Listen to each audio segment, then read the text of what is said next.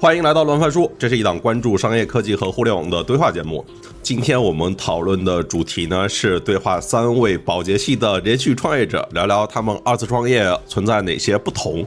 所以讨论的重点就是二次创业、保洁系以及新渠道和新消费这一方面的话题。我们还是先从自我介绍开始吧。呃，要么李安从你开始。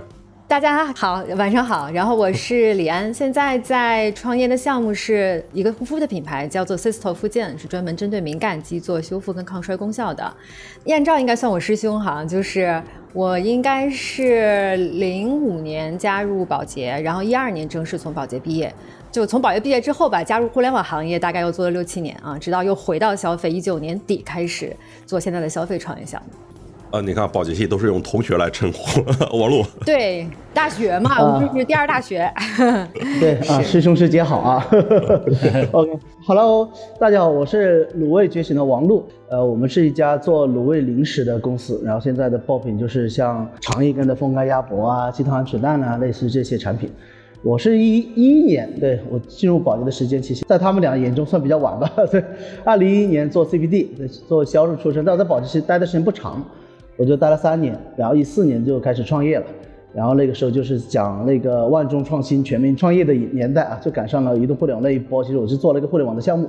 然后那个项目做供应链的 B to B 的电商平台，那个项目做了七年吧，就二零二零年卖掉退出了，然后二零二零年底就起了这么些一个新的一个一个项目啊，所以履历其实还是挺简单的。OK，哦，OK，严正，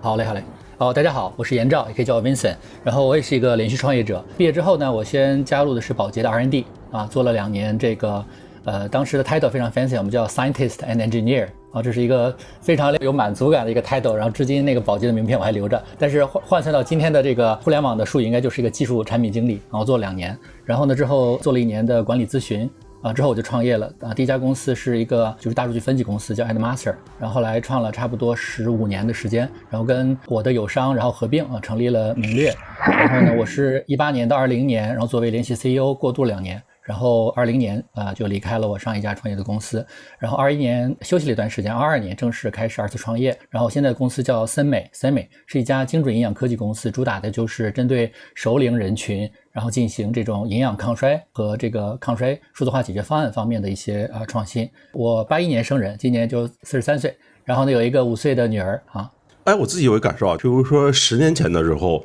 一零年前后啊，一年到一二年那几年里面，就感觉，譬如说保洁系出来的同学，那时候，譬如说，我觉得像是李安和严照是属于两个非常有代表性的画像，一个就是进入这些科技大厂、互联网公司，然后另外一个就是选择做数字广告行业。我我当时有这个感受，这是大家选的比较集中的。当然这些年就是又有一些新的选择了，尤其是在一九年之后，你看就跟今天三位都选了新消费这个方向。是是是是。那我们就是先从一个话题开始聊，就比如说今天大家今天所创业的这个赛道，就是这个方向，它发生了什么样的变化？因为你们其实，在上一段创业或者说在上一段的从业经历里面，呃，虽然你们是。一个消费品的黄埔军校里面出来的，但你们从出来之后做的并非是跟消费品直接相关的事情。然后你们为什么会选择投身今天所处这个行当？它是发生了什么样的变化？然后你们会选择这个领域来创业？然后是怎么来寻找到就是今天合适的一个切口来做的？OK，当时因为我二零年二零年年底嘛离开明略。然后呢，就是有一段时间的相当于 gap year。然后当时因为在疫情之下嘛，因为各种这个就是压力也比较大。那个时候，反正我个人有健康的问题。那时候我一百八十斤，掉头发就是斑秃，斑秃两回，就是各种惨不忍睹。然后那个时候我就觉得需要有一段时间，然后调整一下自己的呃健康。然后在这个过程当中呢，我也在呃寻找新的方向，因为确实是一个相对闲不住的人。那么在这个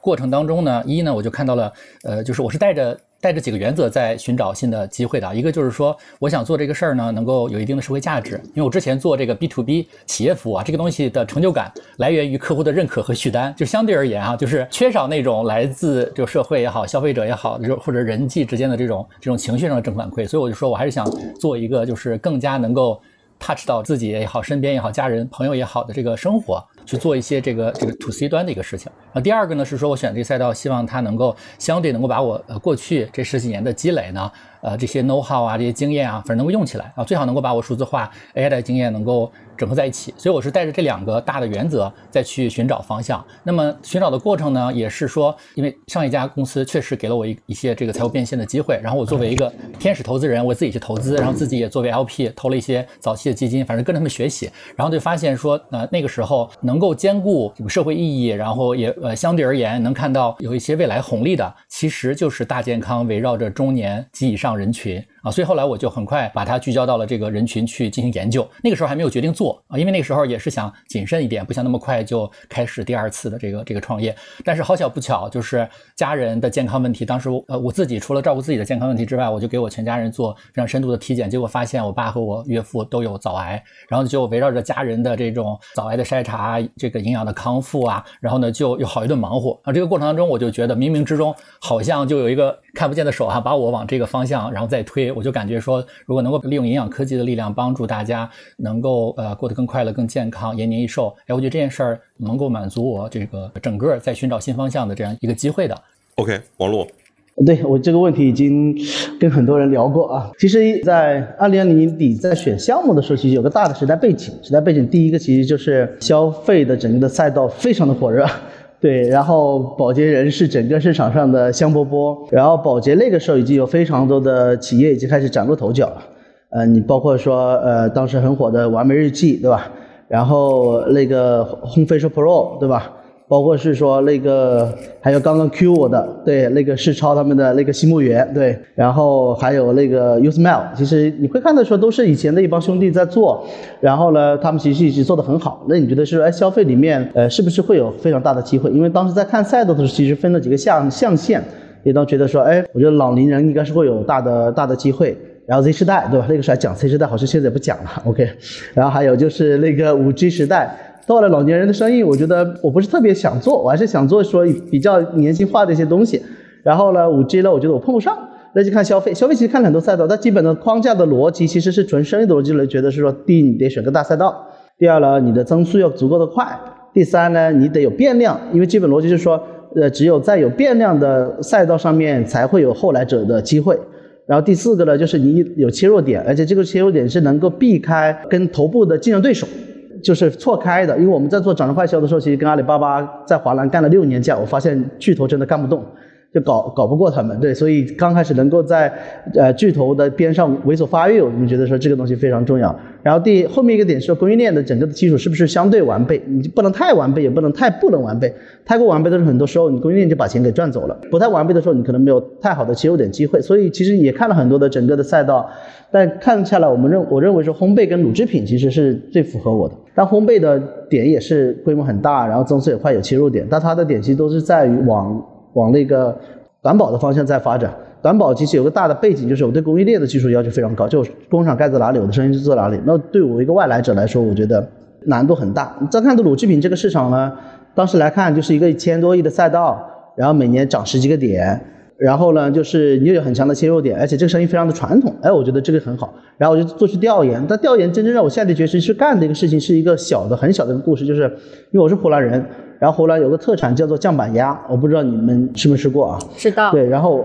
对对，在常德，对，然后当时我去了一家小工厂，就在乡村里面七拐八拐，反正我一个兄弟带着我，呃，我一个哥哥带着我开了十几分钟，在一个乡村里面跑，然后呢，在一个很不起眼的大门里面进去，跑到那个老板拿了一只酱板鸭给我吃，说那个酱板鸭很好吃，然后你不对比你就觉得这只鸭子是很好吃的，吃了之后你还想吃第二口，然后他跟长沙的一家非常有名的连锁饭店代工，生意非常的好。他在当地规模属于中等偏上吧，然后那家店呢是去长沙打卡的，肯定会去那家店打卡的一家一家店，然后我就去看了他的生产环境，疯掉了，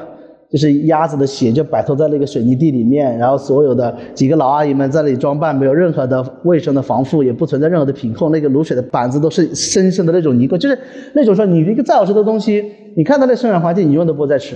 那我自己后面，我又通过很多消费者调研，有没有发现说，其实肉制品这个赛道，它就是一个我自己来看是个低质低价的一个一个赛道，就是大家的质量成本控制的非常的死，然后然后没办法去做更好的东西，大家打价格战打得很凶。那我当时就想，哎，那做什么年代了，中国是不是能够吃到是说真正美味的，然后大家相对高品质，然后真正能够放心吃的一些东西？那我就觉得说，哎，我是不是能为行业、为消费者做一些事情？所以就下定决心说，哎，我要去干这么一个一个一个事情，然后就毅然决然的踏入了到了这个赛道里面来了啊。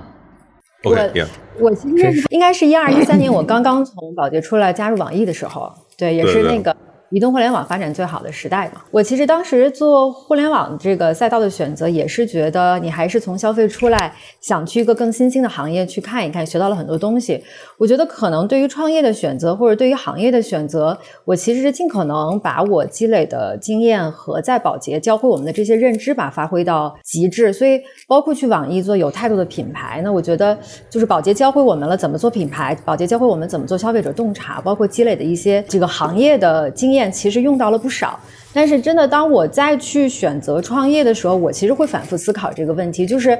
本质上，这个互联网是技术驱动的，产品经理其实最厉害的。我觉得市场能注意的，或者品牌能注意的，它的空间还是有限。所以我当时就是加入了教育行业，也有这种感受。当然，那第一次创业其实也是呃身边的朋友，然后他自己的项目。那我呢，其实也帮助他做了很多增长啊品牌的事情。那再去做自己的这个创业项目的选择的时候，我就会不停的问自己，那到底自己的价值是什么？那我觉得我我在教育这个赛道，我其实太小。白来了，我怎么去跟人家已经在这个赛道上沉淀了十年、二十人的老兵去拼呢？去有自己的竞争优势呢？所以真正自己下来去做这个事儿的时候，我想，我就还是要发挥自己最擅长的，同时也是要选择一个自己最有热情的。就是我我们觉得创业还是挺辛苦的，非常辛苦。就是你自己要投入非常多的精力，投入非常多的时间，是牺牲很多个人的追求来完成创业这件事儿。所以我觉得，嗯，什么事儿是我能牺牲这么多坚持的？所以选择了护肤。啊，也是，我觉得这个可能跟跟艳照、跟王璐不太一样的，就是这这是一个比较自我，就是从内心就是选择去出发的一件事儿，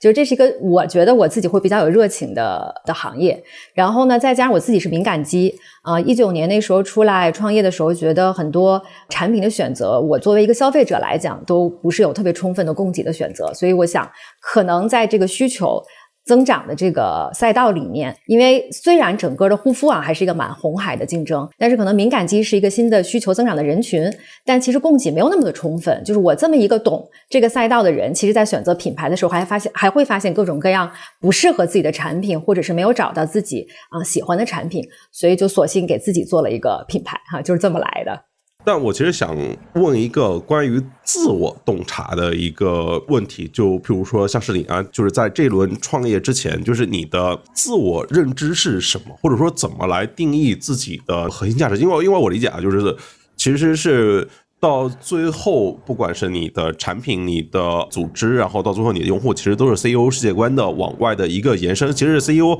拿他的核心价值去跟这个世界去做交换，所以。就是这一份核心价值它是怎么来的，然后又是怎么把这份能力融入到现在你们这次创业里面的？嗯，我觉得核心价值就是是个特别大的词儿，我觉得我很难把这个贴自己身上，这个不配。我只能是说，我觉得，我觉得我们可能在保洁沉淀的东西，至少吧，我我自己的体感啊，在这次创业其实还是非常受用的。我个人是觉得，就是在保洁，你其实还是学到了一个有经历，其实做了。超过百年以上的企业，几十个、几十年以上的品牌，它到底是经历了一个什么样的过程？因为这些品牌的发展，其实也有他们的波峰跟波谷。然后这些品牌的发展有成功的，也有失败的。所以我们亲历着、见过这些操作，然后全球所分享的这些经验，其实对于品牌的发展节奏，然后品牌建设的主要路径。我我觉得我们是很感谢宝洁，至少他让我见识过啊，我觉得这个还是蛮重要的，就是这是认知层面上其实给我的一个很好的储备。然后另外，我觉得在宝洁其实本质上也是做生意嘛，那做生意其实是有生意的底层逻辑的。所以你像，我记得我当时进宝洁的第一份工作就是写月度生意分析。嗯，就是刚从大学毕业，啥也不懂，然后要写一个几十亿的这个生意规模的品牌的月度生意分析，所以那个时候其实都是一点一滴通过这样的一个职场上的训练，你对生意的这种手感吧，或者是观察的视角，你是慢慢慢慢的锻炼起来的。我觉得这些东西其实还都是我特别感谢，就是宝洁能够在。我人生职场发展最初的那几年，帮我奠定下来的东西，然后特别是包括，其实燕照提到的这个 PVP 哈，就是价值观导向的这种保洁的人的人文精神，其实也是深耕在我们从保洁出来的人的身上的，所以我们也是要坚持做对的事情。我我也去不断的提醒我的团队，就是我们交付的产品一定是要给市场带来差异化价值的。否则，如果你跟竞品做的东西一样，甚至你跟竞品做的东西还不如，就是所交付给用户的这个使用价值和精神价值，那我们存在的意义是什么？那我们凭什么让用户把钱付给我们呢？那这些其实底层的生意逻辑或者价值观导向的一些判断吧，我觉得都是在那几年我我学到的东西。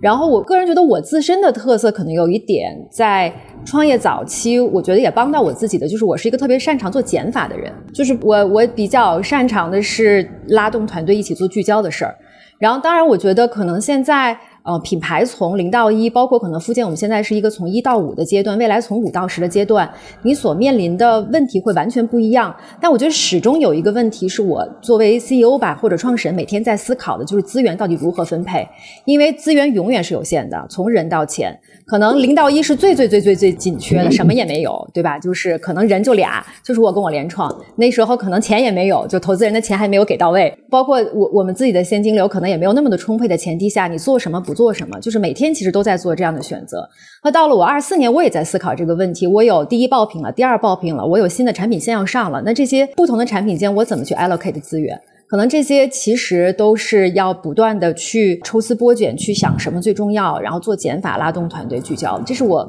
可能个人比较有，也不能敢说自信吧，就是我我觉得我能给团队带来的价值，也是给品牌发展做决策的时候，我我还自己觉得蛮擅长的。但我觉得创业这些可能也未必都那么重要，就是因为每天都是新问题，所以学习能力更重要。嗯，是我的感受啊。哎，那如果下面问这种类似于组团队这一块呢？就是因为我们知道连续创业的同学就特别喜欢那种老兄弟们都聚在一块的那种感受，就是一定会选择自己就是更熟悉的班底嘛，然后来开启这次创业。但是他们也可能会带着上一个项目遗留的一些想法也好、偏好也好、负担也好，在做新事情的时候也未必就会特别顺利。我的问题就是说，当你们进入一个新赛道的时候，这个时候怎么考虑这个核心团队的搭建？王璐。嗯，其实我们自己呢，在这上面，我坦白来说，我踩了一些坑。对，我在用人上面，感觉这个两三年其实踩了踩了一些坑。但现在回过头来看，呃，我其实更愿意用我的老兄弟啊，因为确实从转让快销呃出来之后，其实我们分了两个团队，就是我另外一个合伙人也是个保洁兄弟叫 Ben，然后我们关系也非常好啊，然后我们也经常在一起聊，然后他拉了一队人马，我拉了一队人马。然后，当然我们也有很多的呃相互的一些深入的关系。OK，但我们自己来去看呢，当时我其实比较 buy in 是说专业的人干专业的事儿。你比如说我们人物画像，你看我做消费品是最核心的几个类目，对吧？产品，然后供应链，然后做品牌的，然后做营销的，比如说做电商的，这次这些人。但是我们原来的整个团队其实更偏向于平台电商的逻辑，或者供应链的整个的整个的打法的逻辑。我就感觉跟我现在的整个的做的事情可能出入会比较大，所以当时我拉的人其实没有那么多，我带了财务的人。带了我供应链的整个的整个的兄弟，然后也拉了一些做内容的人人过来。但是后面我们在外面找了产品跟品牌，呃，我们觉得是说，哎，呃，我原来的人他可能没有那么强的从业的背景，他也可能没在品牌上干过。但你会发现说，为什么我说我现在还是更愿意用我的老兄弟？我觉得有几个特质其实是经历过了很长时间相互打磨，然后你经历过胜利，经历过胜仗败仗打磨出来的一些特质，这是新人永远都替代不了的。第一个是经得起折腾，经得起折腾意味着你在打胜仗的时候，他会想办法去追求更高峰；当在你打败仗的时候，他不会是说半路离你而去，或者说他自己去散播整个的负能量啊，类似这些。第二个呢是信念足够的坚定，第三点是说彼此非常的信任。但是他有一个非常强的弱点会在哪里？就是你可能会陪着他踩很多坑。你比如说现在我们有个非常重要的一个合伙人，呃，他是供应链的，最开始的时候是管我在厂商快销都是做的采购，采购的负责人，但现在是管工厂。对，但是他的逻辑是很强的，他也是从沃尔玛出来的。但你会发现工厂他也会踩坑，但你会发现踩坑的时候，他其实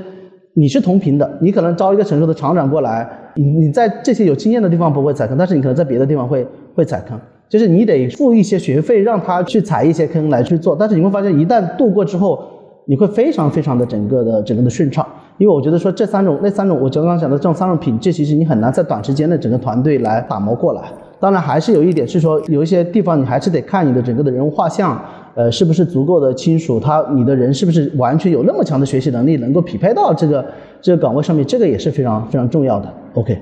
哎，这个问题像是严照呢，就是组团队这个问题。呃，组团队，因为我上一次创业呢，实际上是核心团队有十几个人嘛。然后呢，我我这次创业呢，其实是带了其中的两个核心的 VP，然后出来的啊，一个是我的那个联创 COO，然后佩瑜，他就是原来我们 Marketing Cloud A 呃 AI 数字化方面的一个。一个人才，所以他运营很强，然后非常数字化思维，做 COO 这个角色非常适合他。而且当时我们想的是怎么把 A I 数字化的能力跟精准营养结合嘛，所以我也需要他的这部分的能力去搭建一个我们的内部的 I T 团队啊，去做这种未来的健康数据分析这一块。所以他就非常的呃契合，因为那个时候他他特别想做教育，但是还好那个时候教育行业覆灭了，要不然的话我也我也我也我也请不他来。你知道吗？所以后来他说，他第二个喜欢的就是健康啊。所以后来说，哎，既然教育这个没戏了，那咱们就来健康吧。所以我锁定了他。然后第二个呢，就是我的 CMO 朱莉亚，她是原来宝洁十年的呃老 marketing 啊，就是跟连安也都是好朋友。然后呢，他就是做过 brand，做过 media，然后后来在那个创业公司也做过。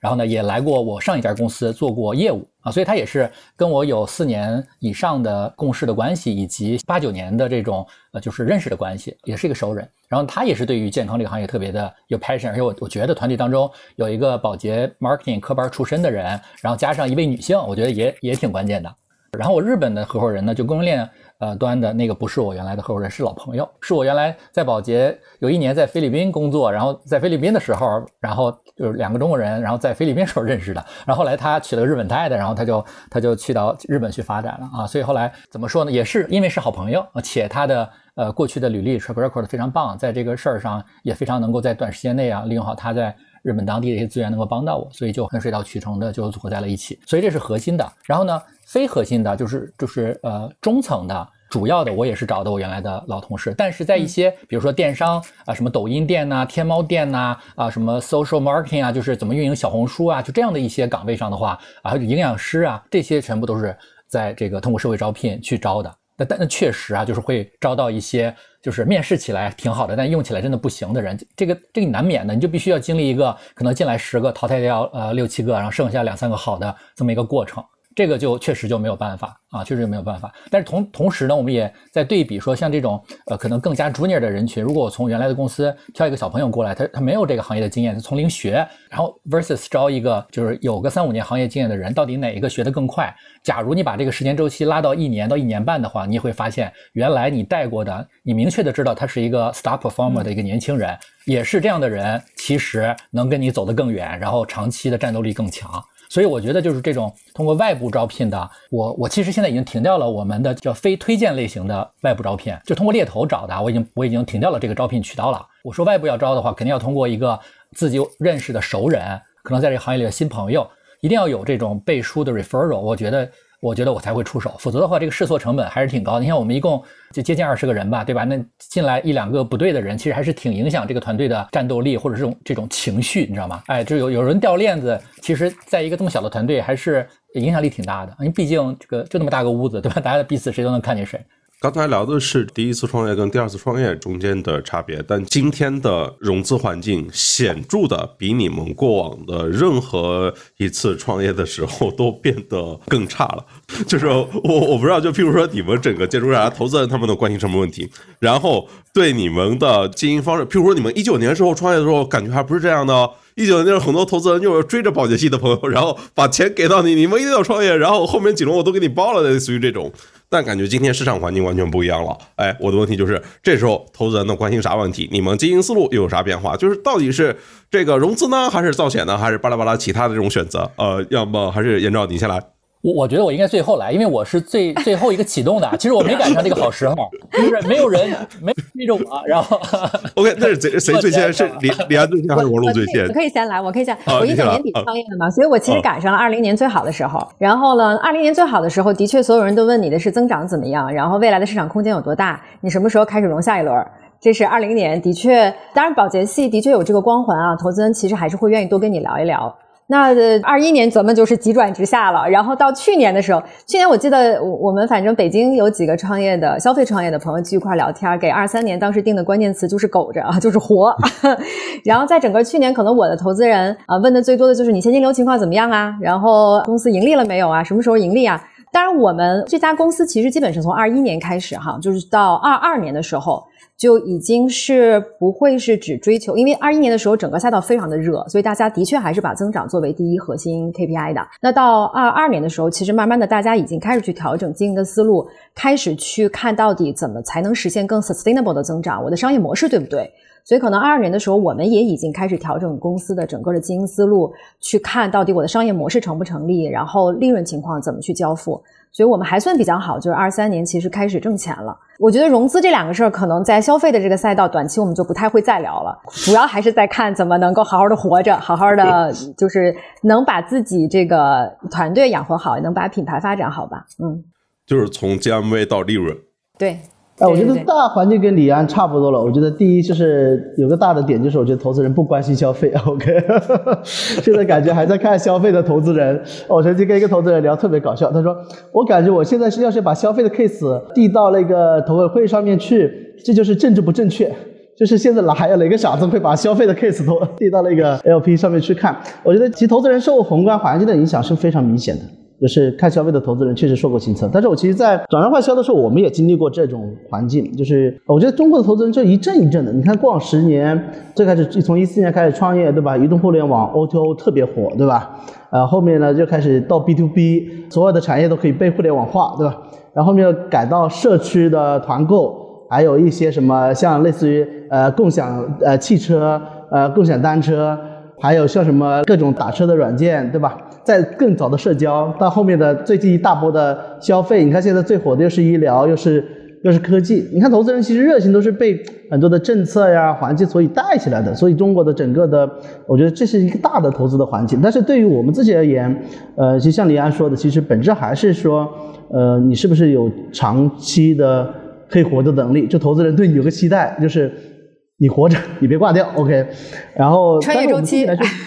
对对对，专业周期，然后长期主义，所有投资人来看，你说现在有没有投资人聊？其实我觉得还是还是会有的。就是消费这个赛道，你再过几年，我觉得可能十年，它可能又有新的一波来。但是我们自己能不能够活的那一波，我觉得这个东西就长期在牌桌上，这个对我们很重要。呃，然后你说投资人关心的问题，我觉得呃有几个大的点，除了李安说的，呃有稳定的现金流，有有没有利润，然后还有一个很重要的就是说你的护城河、你的规模是不是长期可持续的。然后你的竞争力是是什么样子？所以你就看到，我会发现说，因为做食品可能跟呃温森跟那个李安都都会有个大的区别，就是说我们发现我们的投资人呃越来越关注说你在供应链方面的一些能力，就是你在产业带上面的一些一些能力，你的工厂的整个的供应链的能力，甚至说你往上游你控源头的这些这些能力怎么样？你在源头的能力上面你控的越强，直到今天为止，你依旧有机会拿到钱。但是这个时候说明说你你的利润是非常可观的，因为投资人现在也有个困惑，就是我钱是有的，但我不知道投给谁。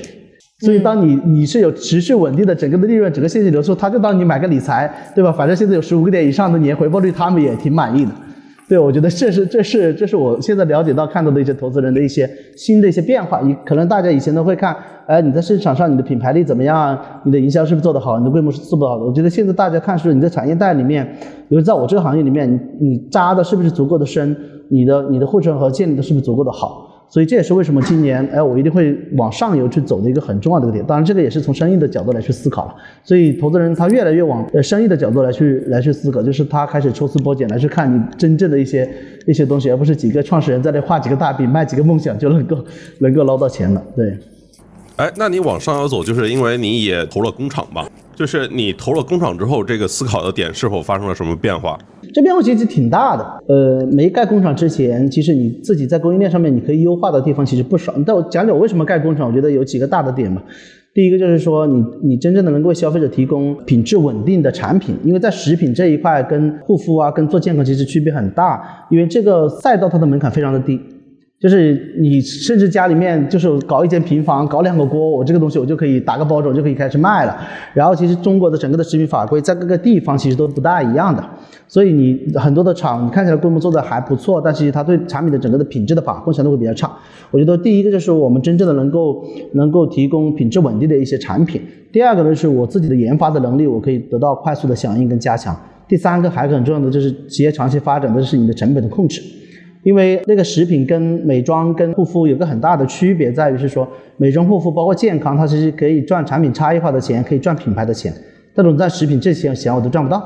我们之前投了很多钱在品牌上面，我们发现说你品牌知名度再高，消费者不会买单，说为什么平时门店会两倍？你就应该跟它差不多，然后你的品牌知名度好一点。你比如像可乐、乐事的这种产品的整个的战略一样的，你很便宜，然后你很知名，你东西又很好。所以做这个东西就是说，你最终赚的是供应链钱的话，你的产品的成本能够降得下来。那你最最终回归到思考的问题就是说，哎，你的规模是不是能？因为工厂它的产品成本有个很大的点就是你的产能是不是能够满负荷增长？所以反过来倒逼你的销售的压力又会非常的大，然后你的产品的品质是不是能够持续稳定的做做输出？这也是一个，所以你看工厂搭的整个的班子，包括是政府关系，可能以前我是从来不会考虑到政府关系的，但是现在每年我都会花一定的时间，包括春节为什么提前回来湖南，很多朋友问为什么现在就回湖南了，就是也有一些政府关系，你要提前去去做一些一些主动处理，所以其实思考的点的逻辑其实区别还挺大的，包括是产品的配方啊、设备啊，包括是上游你的你，比如因为我们做鸭脖做的比较多，那你鸭脖的整个的原材料的价格的波动，你要不要上呃屠宰场啊？然后分割厂啊，他自己鸭苗的价格是怎么样子的？所以关注点的区别很大啊。我其实有点理解你的感受，就是因为大家都会说卫龙是一个好的公司嘛，卫龙辣条啊那家公司。然后我就记得观察一下身边小朋友那些情况，他们去买的时候，他们虽然知道卫龙辣条，但他们去店里面只会说老板我来包辣条，至于他给的是不是卫龙，他不太关心。其实卫龙在辣条的类目里面。它占的心智的份额其实已经算非常非常强了。它都是先品类思考，再品牌。对，哎，同样这个就是融资环境，然后带来公司经营思路的变化延照。当有了这些投资人朋友、天使之后呢，其实还是有很多人帮你出谋划策。就这个事儿，还是有更多的人来推着你往前走的。所以我就觉得说，就是融钱是一回事儿，但我觉得更多的还是一些资源呐，一些一些 know how 啊，对吧？看行业的一些趋势啊，就这些东西也同样重要。所以后来我还是。非常严肃认真的开始融融一轮 pre 一轮，就趁着我还那个时候产品其实也没有规模化，也没有怎么卖，那个时候还是一个可以靠 business plan 啊卖一个梦想，然后去融资的。所以当时我就啊融了一轮资。但是二三年我想再要融资的时候，所有的人就一门的就跟你要几个数字，现金流挣不挣，然后呢有没有利润，有呢我们再投，没有呢你就先做做就就就免谈了啊。就包括跟我关系很好的，包括像那个金沙江，又也找那个朱老板，就朱啸虎嘛，也有聊过，他是说我们现在只投这个有有有利润的。高速增长且有利润的，我们才会才会投，而且投资逻辑就看原来的这个大一股的消费嘛，大一股的消费十到十五倍，我们就十到十五倍，对吧？就在你不需要钱的时候，你来找我，我肯定投你。我说好，我谢谢你。所以在这之后，我基本上也是就是很少去跟机构去谈，因为我我也理解，就是因为我我也作为一些机构的 LP 嘛，就他们的情况，包括融资难啊，就是就是他们也很难啊，有时候比我们还焦虑啊，所以呢，我也不我也我也就不花啊太多的时间去跟机构谈了。啊，偶尔会有一些个人的投资者，哎，他觉得，呃，我这些事儿是有未来的，然后呢，就是个人，哎，投一点，投一点，反正我会源源不断用这种方式做一些这种新的这个流动性的一些补充。但是呢，反正他们也知道，就是说后面，呃，我我也是有存一些这个备用弹药的，反正我会确保这件事情能够顺畅的啊进展下去，因为因为确实有好多朋友啊，就是投了我，肯定要对他们负责任的，所以这件事情就对我而言就是一门心思，现在就是做利润。就是用让这个生意能够健康的、可持续的发展下去啊，这个才是最最核心的。我觉得后面当我有了规模化，先有了利润就好融资了，然后再下一步就是王璐说的，就什么时候我也能够有我的自有供应链，那那个时候会是下一个呃融资的很好的一个时时间点。所以后面近期我觉得可能每三每三年啊就会有一个融资的契机，我也会去争取抓住。那那我们就切入到下面一个话题啊，就是我们刚才聊的是二次创业，然后我们节奏稍微推快一点，我们聊到这个保洁器。我其实想问一下李安，就是因为最初我认识李安的时候，是因为我在十年前，二零一三年的时候，一四年的时候做了一篇，呃，在互联网的时候做了一篇文章，就是互联网公司里面的保洁系。就是因为那个时候，像李安还有袁福玉是在网易，然后严照是在创业，然后还有一些其他的朋友，比如说像翼龙，然后像是猎聘，这些都是保洁的校友嘛。那时候就突然觉得，呃，有一个好奇，就是怎么，就是一方面是创业者啊，就是尤其是。在广告这个领域的创业者，另外一块就是 K 公司的大厂，尤其是这种市场啊品牌，就突然来了都非常多保洁系的朋友。就这个问题，我今天还想再问一遍，就是为什么大厂特别爱挖保洁的朋友？包括后来天猫也是从保洁挖人来去负责整个天猫嘛？当然，可能因为他做品牌跟广告这个是最最核心相关的能力，或者说保洁系的同学身上有哪些关键的要素？我觉得找保洁的人，我觉得起码你要相信是说这么大一家公司，通过至少两到三轮的面试，甚至之前还有笔试和每年不停的末位淘汰留下来的口碑还不错的的同学们，其实至少脑子都是好使的。然后呢，保洁这么大的一个大集团公司，所以沟通和协作能力也是不差的。同时，基本上保洁的人就是在筛人的时候啊，其实也比较看重这个保洁的话叫 passion for winning 啊，包括就是你自己是不是有足够的自驱力，你想赢。你想打赢每一场生意的仗，这些其实基本的软素质，我觉得可能无论是大厂或者当保洁人去跳槽的时候，他的新雇主可能都会比较看重的一些重要的条件。当然，另外一方面就是你刚才说到那个时时期哈，就是保洁人出来创业，像燕赵是一个非常好的这个榜样。其实本质上也是他们自身的这个软实力，其实决定了他们第一次创业的成功。在我看来，就是这些其实因素还是蛮重要的。那像我当时去网易呢，那是因为正好丁老板也在考虑，是说我网易作为一个集团品牌，网易新闻作为一个产作为一个产品品牌，我怎么去更好去扩大啊新闻的一个媒体的品牌影响力？那其实我在宝洁所学到的这些如何去做品牌的经验，是能够很好的帮助网易去实实现它这个企业目标的。所以可能这些东西结合在一起吧，是就是宝洁人还算是在呃市场上比较吃香的这个这个人才的供给，嗯。但存到另外一个问题啊，就因为保洁做消费品嘛，然后你们出那个产品感觉是不能出错的，如果出错就是一个大问题。但互联网都是讲就是。今天大家都了解 A/B test 啊，不断试错啊，这种东西，可能是在宝洁推出一个产品要一年，或者说到一年半，至少得用这个周期，你们做非常长时间的调研啊，然后消费者洞察，然后得出的结论，把它到生产线里面，然后不断的测试测试，最后呈现到消费者的那个眼前。如果有突破性的技术，可能要消耗更多的时间，因为你没办法拿一个测试版本 推到大市场给消费者来用。但就是这跟互联网的文化不断试错、快速迭代是有一。些非常不一样的，就是那这个节奏怎么适配呢？我好奇在当时，对，是因为试错成本其实决定了节奏，就是因为对于制造业来讲，它的试错成本太高了，不像互联网是说你每个星期迭代一个新的版本，其实那技术同学们当然很努力哈，做了很多的事情，但其实整个的路径是非常短的，而且你能快速的拿到用户的反馈。那但其实作为一个从业，就是我我在保洁市场部哈。然后包括网网络，包括其实燕照也是在市场工作，然后网络在销售工作。其实我们这样的岗位的同学，我倒觉得是更加喜欢互联网这种快节奏的方式。因为说实话，在保洁，我们可能每个季度上会，我们要给老板就是上呈十个市场方案，但最终过会的可能只有一个，拿到资源去试一试。所以反过来说，在互联网呢。我们可能只要有六七十的新兴指数的 idea，我们就愿意小成本去试一试，拿到用户反馈以后迅速扩大。其实这个方法论，无论是做互联网产品还是做 marketing idea，呃，它它反而是相通的。那可能是在保洁这样的体系或者制造业的公司这样的机会，因为它要确保它是一个更加成功概率高的决策去推进事情的方式。导致可能我们会觉得，也许我们的一部分想法是没有机会实现的。那无论是创业还是在互联网快节奏的这种推进的节奏下，我我觉得我们这样的性格啊，我们这样的工作习惯，反而是更有成就感跟满足感的。至少对我而言是这样子的。哎，同样问题给王璐，就是你后来其实都是在围绕围绕互联网来创业。其实我来看，我觉得本质上没有区别，只是说，呃，大家的做测试的时间的节奏会有区别。你比如说，呃，互联网很讲究 MVP 模型，其实我自己来看的话，保洁其实有 MVP 模型的。你比如说，呃，李阳在以前的 marketing 的时候，我们推一个产品出来，其实我们最开始会有产品概念。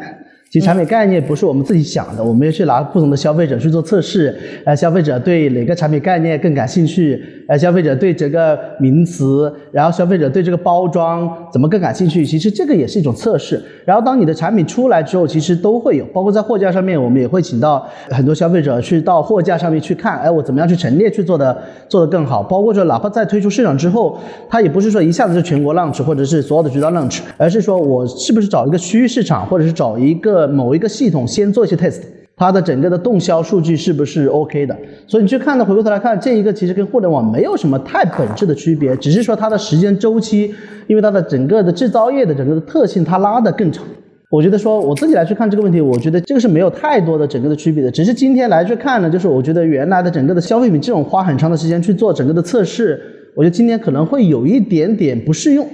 为什么呢？就是呃，因为现在其实非常的卷。非常卷就意味着两点：第一点，其实大家都没有太多的机会，就没有太多的增长的机会；第二点，就意味着大家对竞争的关注度其实更高了，比以前。嗯，就是大家更关心说你做了什么，哎，你做了什么，你拿了增长。所以，当你有个东西按照原来的节奏慢慢的去推向市场，慢慢的去做 test，你会发现，你一出来，你觉得卖的很好，竞争对手立马过两个月就超你了。然后你觉得你可以花半年的时间去做做大力出奇迹的事情，那个时候竞争对手已经先于你一步做大力出奇迹了。所以今天这个市场里面，就是还是按照原来的这种说，哎，制造业的这种打法，我花一年半的十二到十八个月去做量值的，你会发现不太适用。你包括是元气森林的一个非常非常典型的 case，对吧？但是当你的巨头醒过来再去打的时候，因为它的资源太充沛了，所以对创意公司来说压力也也是也是非常大的。但是我我觉得说，就是你今天创意公司要能够跑得更快，其实其需要冒更大的风险，就是你不能等着说像大公司那样子的，我所有的 MVP 模型得到了验证，我的线下的动销数据，我线上的一些数据得到了验证，我再大力出奇迹来去做，你可能得冒更大的风险。就是当你有一点的成果之后，你就快速的去做更大的的整个推广，不然的话，你的竞争对手手可能你就失去了这个时间窗口。但对于创业者来说，就是某个层面上跟大公司比，就是一个穷人的，就是生存环境啊，你的试错空间相对来说会更少一点。但我就是特别好奇，你刚才说其实有一些就是这种变化，就之前的一些理论它不适用，因为你做销售嘛，就是之前我们理解就是保洁强调的就是大曝光。大销售，当然，因为那时候电视媒体啊，然后有中英化媒体，然后但整个的感受就是大规模投入人员、促销以及广告去开拓市场，然后都是这种非常的高空轰炸。但是，就随着这种用户行为，那但是这些年大家都在聊啊，就是什么碎片化呀、移动化呀、去中心化呀，就是这个，就是我是说，在今天这个环境下面，就之前你们所习得的那些营销理论，有哪些不适用了，或者说需要再重新适配这个年代？我自己来去看了，我觉得说基本还是适用的。我自己来去看的，因为宝洁的营销理论都是大产品、呃大渠道、大渗透，但是对创意公司它不适用。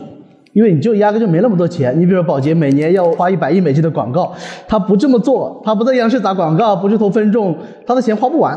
所以他必须要有足够大的触动面。你比如现在，我前前几天跟一个非常知名的一家全球很知名的一个 CEO 在聊，他有个点特别有趣，他说什么呢？他说我不看视频号的机会，我只看抖音的机会。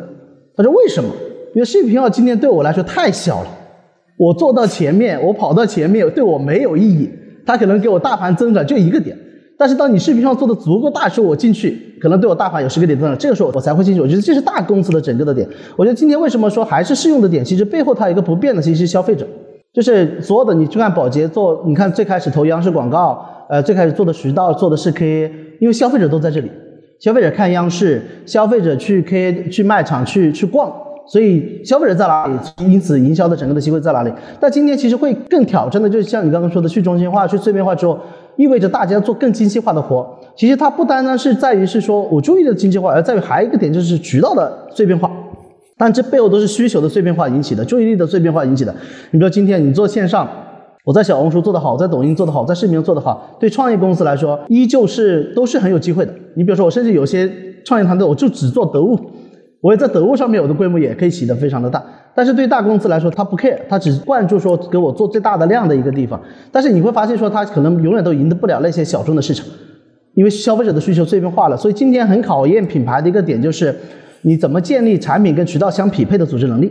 这一点是非常重要的。就是你在不同的渠道，你在不同的电商的平台卖的东西。你可能是不一样的，就是过往你说我希望一个产品做所有的通路的这个时代，我觉得已经过去了。我靠一套营销的模式去打所有的渠道，我觉得这个时代也已经过去了。所以就逼着组织内部做越来越多的分化，你的产品越来越分化，你的渠道越来越分化，因此你的营销越来越分化。但是当你长得足够大的时候，我觉得那套理论又回来了，就是你得往最大的池子里面扔炸弹，因此你可以炸最多的鱼。对，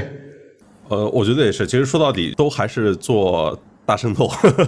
对，就是是的，是的，是的，呃，就是销售，我觉得到最后可能核心就这一句话，哎，但它的确是有一些变化，就比如说，呃，尤其像李安。我觉得就是，譬如说你刚开始到网易的时候，以及譬如说到你离开网易的时候，我觉得那个时候对于市场部它的主要职能，我感觉都是发生变化的。之前的市场部或者说宝洁那个时代的市场部，大家可能更多是创意的那种导向，我们好拍个好的电视广告，我们想一句好的 slogan，做一个好的品牌定义。但是后来，尤其是类似于信息流啊、短视频这些平台起来之后，各种极速版啊，大家强调的其实都是那种用户增长 （use growth），就是感觉就是增长部用户增长已经替代了市场部的职能。像那个王龙说的，之前是品牌它通过这种广告。他做消费者教育嘛，之前可能触达的是靠央视、靠大卖场、靠那个沃尔玛、靠家乐福，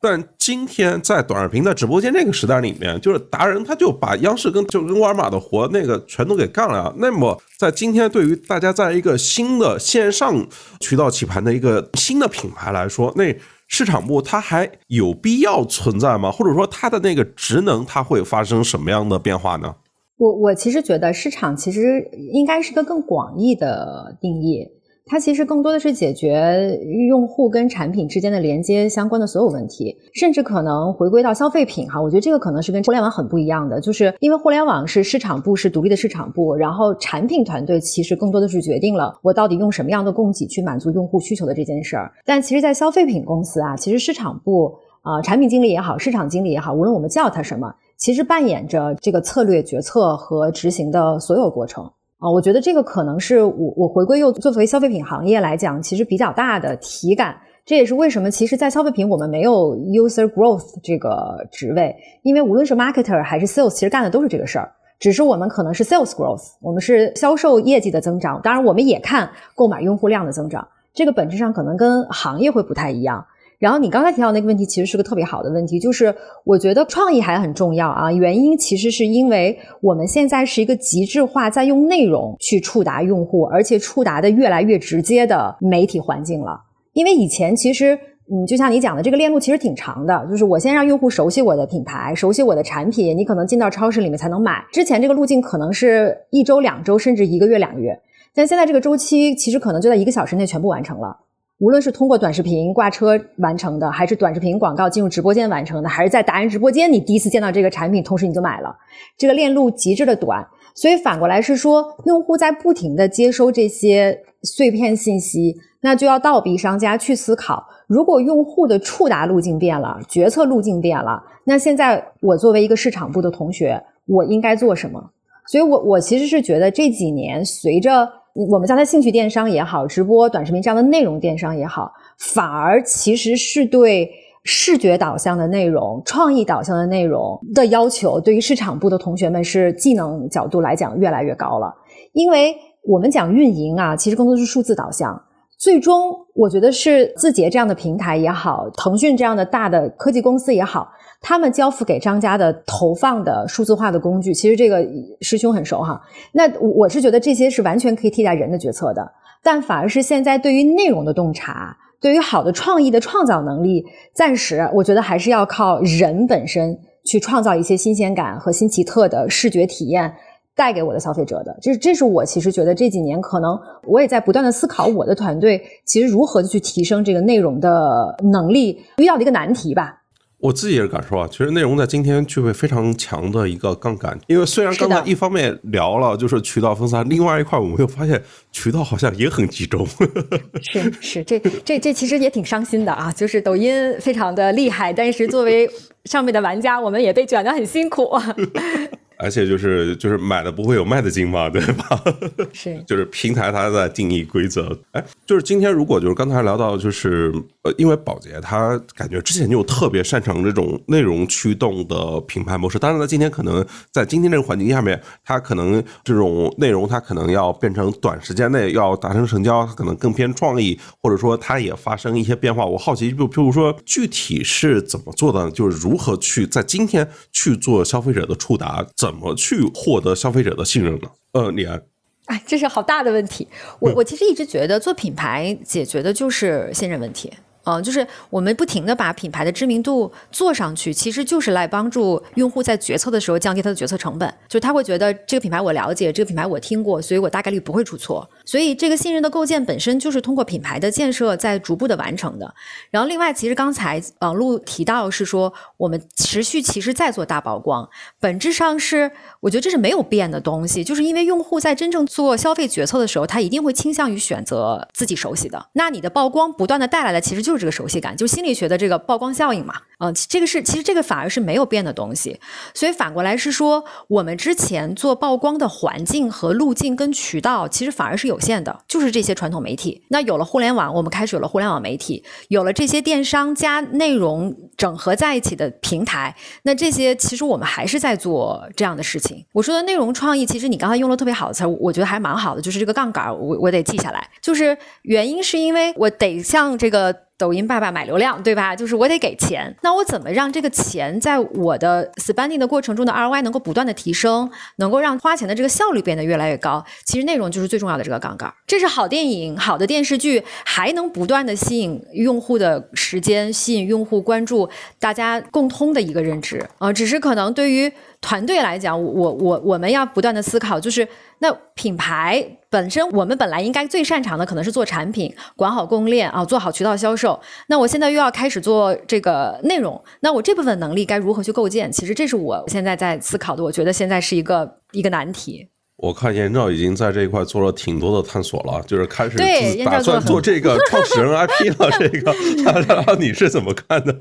对我这也是被逼无奈啊。我我先说一下，因为我我在宝洁也也做了两年嘛，那时候是零三年到零五年，我做的是那个产品研发。然后呢，呃，当时是 R&D 里头跟市场部对接最紧密的一个部门，叫 Product Research，研究的实际上也是消费者怎么使用产品，以及如何支持像李安这种市场部的同事，如果他们要出去打架，所谓的打架指的是说你要 claim 你的产品比别人好，然后好百分之多少，然后你比什么上一代配方，呃，什么清洁的能力又提升了多少，就是你要摆事实讲道理。所以宝洁其实花了大量的时间呢去做叫 SPPT，其实就是有点像随机双盲的。临床实验，你可以这么理解，就是找呃不同的配方，找不同呃就是一百五到三百个人，然后去使用你的产品，然后去让消费者给给你这个产品打分儿。所以呢，这就是它首先要有一个过硬的产品，然后呢，多年的积累，不断的通过大曝光，通过传统的比如电视媒介啊，就是一点零媒介一点零的时代，去建立了这个这个认知啊，就是它能够在那时那刻能够有这样的信任度，且到了呃比如说沃尔玛这样的电商渠道都被保洁。就是这货架啊，然后我们会有很大的一个货架的一个市场份额，使得消费者呢，就是说会大量的去去买你，成为一个他信任的一个品牌。所以其实是那个时候是呃，就是消费者先信任你的品牌。但是后来呢，因为有了自媒体时代，其实有越来越多的达人，其实靠达人的个人魅力，比如说像可能就是这个潘乱，你其实有一些粉丝，你可能你的一句话就可能快速的建立你跟他们之间的信任，对不对？所以呢，因为你比如说你在吃。森美的某一款产品，结果你吃完之后，哎，状态特别好，那你就是一个活生生的例子，其他的用户就会相信。所以我觉得是因为现在的不管抖音达人啊，就是小红书的达人，其实有了越来越多的这种达人与消费者之间的信任，使得一些像我们这种新兴的品牌 也有了契机，用更短的时间得到一种信任的加持。对吧？然后呢？那你去看，其实很多很多达人，其实带货能力相对不那么强的啊，就是没有办法带新品的一些达人，他会选择愿意选择大品牌，像欧莱雅啊、宝洁啊这样的一些大的品牌。那是因为什么呢？因为他只需要用这些大品牌在他的直播间利用他。人流量比较大，出货量比较大，谈一个好的价格就完了。所以其实现在我觉得达人现在就这有有这种两两类达人，一类是能够把新品带起来的那个那种达人，是真的能够影响消费者心智，快速建立信任感的；还有一类的，其实跟传统的渠道其实没有区别。所以我觉得我们这种在初创阶段呢，肯定是要寻找这种能够赋予消费者对我们信任感的这样的达人。但是当我们已经名声在外了，有一定的积累了。其实可能起量的话，其实是靠第二种这种达人。哎，就这个再展开讲一讲，就是因为现在一方面就是达人的转化存疑，因为不断有新达人起来嘛，就是达人的流量其实也在下降，平台总是要服新人的嘛，对吧？然后再加上就是现在就是面临这种，但是买量的成本确实一直都是在往上走的。我说这个时候加上供给端，就是其实竞争也非常激烈。我说这个时候应该怎么重新思考？就是在今天这种营销场。也好，渠道也好，怎么来思考你的这个经营方式，或者应该围绕什么样的方式去产生利润？因为你如果真的是在抖音买流量的话，我觉得你这账到最后未必算得过来呀。呃，是，就是算不过来，就是我刚才还没讲完，就是其实我们真的是呃，就是试了，因为我相当于去年呃，就是做了很多尝试，这也符合我我这个性格的人，我需要在短的时间内，然后呢多点出金，所以所以其实我我就跟李李安应该多交流，就是你是你擅长聚焦，其实我擅长快速试错，然后找到一个正确的方向，然后再 all in，我我是这种决策风格的，所以我确实把抖音的达人应该怎么就是达播应该怎么做，然后做了很大的努力，确实这个赚不到钱，然后呢也把这个引流电商，比如说。通过传统的电商引流到天猫这种去去转化，那确实 ROI 也不行啊。所以后来其实我是被逼无奈，然后呢发现说，就是小红书的达人，因为我们试着去合作，这个周期流程也很长，就是也不可控。你看得上人家，人家看不上你。然后呢，做一个内容的素材周期也非常的长。所以在这种情况下，我觉得也是被逼无奈，就是那我就自己去试一试，我就自己做号。然后呢，我。我按照我的目标受众，我了解他们，我按照我的受众，呃，想要去看的内容去起我的号，然后把自己做成是一个抗衰领域的一个意见领袖，然后我自己的品牌给我下蒲公英的任务啊，然后这个周期其实可以特别快，因为我就秒接单，对吧？然后呢，其实成本呢，其实就交一个平台的税费，就是一个百分之十，其实最后的钱还是进到我自己的腰包里。但是用这种方式，我可以大量的试错，就比如说到底哪个广告文本发出去了之后能够有转化。我我找一个达人配合，没有达人会配合我这么干，因为他会觉得我我可能会伤害到他的号、他的粉丝。但是呢，对我而言，我这个号就是为我公司服务的，所以我可以就是无私的去奉献，当然确保我的号不要被废掉的情情况下呢，去做大量的试错，试成了之后呢，我就可以形成了一套方法论。这个方法论可以去可能扶持我的另外一个创始人，对吧？我们就可以起一个小的矩阵，慢慢的变成了我自己拥有的一个。呃，迷你的一个小的一个 MCN，然后用这种方式在小红书起号，然后试着用平台给我们呃分享的那种方法，比如说你有好的内容，你就用投放精准的去去投，然后看到 ROI 好，你就继续去投放。所以这条路呢，我们在过去这小半年吧，我也算做出了一点那个心得啊。然后呢，你发现哎，同样的这个内容，你把它稍微做一些变化，又可以放到视频号上。这视频号上帮你能够吸引到同样相对精准的粉丝，就是我们在小红书上平均就是女性大概三十五到四十五岁，然后在视频号上就年长十岁，也是女性居多。然后所以呢，你发现视频号确实我觉得也是有红利的。像我在同样的相类似的素材，在四五个月的期间，然后我的小红书涨了两万粉丝，但是我视频号涨了六万粉丝。但视频号其实我们的商业闭环比较难做，因为它没有办法，就是我的这个行业没有办法开那个视频号小店。所以它它不闭环，所以呢，我们只能是说，用户觉得，哎，你这个内容呃里面提到的某某一个方法或者某个食谱或者某一个，比如说轻断食的方式，哎，老师我有兴趣，我想了解，他愿意进我的群，然后我在群里边先非常利他性的分享一些啊饮食的干货，然后呢这个练习的干货，然后呢他信任我了，慢慢的，哎，我再通过一场直播或者我再通过呃一个团购这样的方式，在群里面去进行一个转化。啊，是累一点的，但是啊，它毕竟。视频号的内容创作其实是相当于是免费的，因为我我已经在小红书上，我本来也要做这个，相当于是一个二次利用，所以这一块综合起来看，用这种双轮驱动的方式，实际上还是蛮好的一个方式来去增长。对于初创的公司，我其实推荐所有的这种做消费领域的初创的这个品牌的联创们都应该。试试这种这种模式，我觉得是一个很好的破局的方法。等你这个事儿走走通了，你也更知道该怎么跟达人合作。要不然原来我跟一个达人去聊，我根本不知道达人的人家担心什么，人家怎么看我。因为现在我作为一个达人，也有很多人给我下任务，你知道吗？我就我就能够学到很多，我也能够，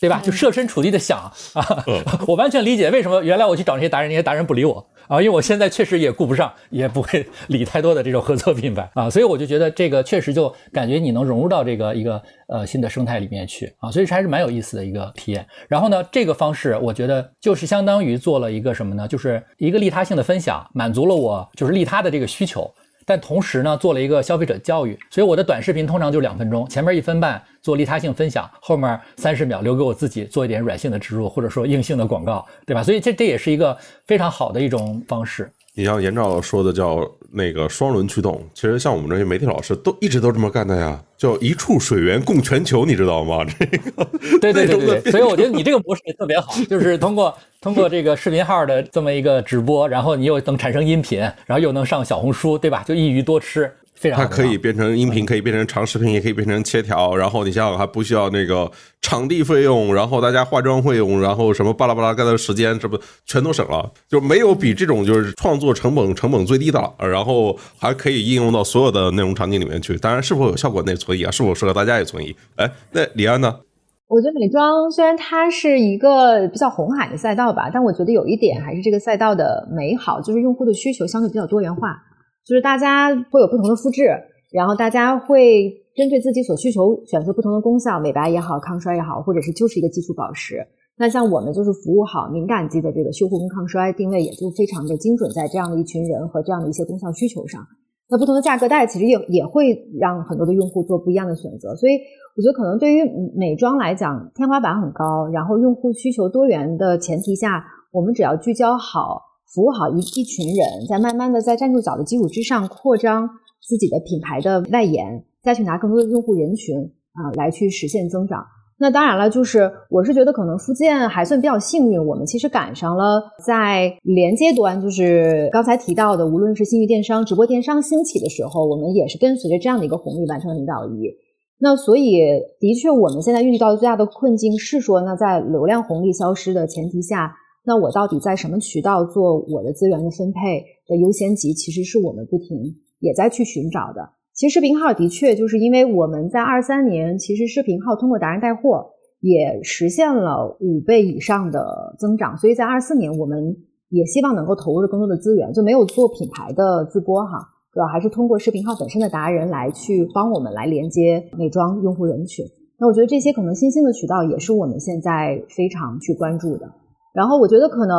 二三年、二二年，资本市场冷静下来了，我觉得赛道本身的流量竞争也更趋于理性了啊！我觉得这一点可能是在现有的玩家环境内，大家就是多少可以松一口气儿，就不是大家都有一个烧钱做增长的恶性的呃竞争环境下，大家可能更理性的去思考，我到底用什么样的好的产品满足我的用户，我应该用哪些渠道策略来完成我啊用户人群跟产品的匹配？我觉得这个可能。我我反而还是更乐观的去看待整个二四年、二五年未来的发展吧。嗯嗯，OK，王璐呢？嗯，其实我的思考跟两位可能会有一点点不一样。对我更多的想是说，在在证据的产品下面有更多关注的，其实就是在供应链跟渠道上面。因为我认定我可能我们这个类目很难赚到 营销的钱，哪怕我做达人，达人的这个的分发，其实我们赚的毛利也非常的非常的低。但从产品这个点来看，就是怎么样，我们怎么样评判这个产品它是。对的，我非常关注说我的转化效率跟复购率。其实复购率是我们极其关注的一个一个指标。呃，因为我们其实出的品过往出的品也挺多的，但是我们最新的主推品你像鸭脖，我们看的话就是我只看三十天的复购率，我们三十年的复购率是百分之二十，那行业差不多就是五到八个点。所以我们觉得说这是个很好的数据，我们也会看出消费者的评价，消费者里面会评价里面会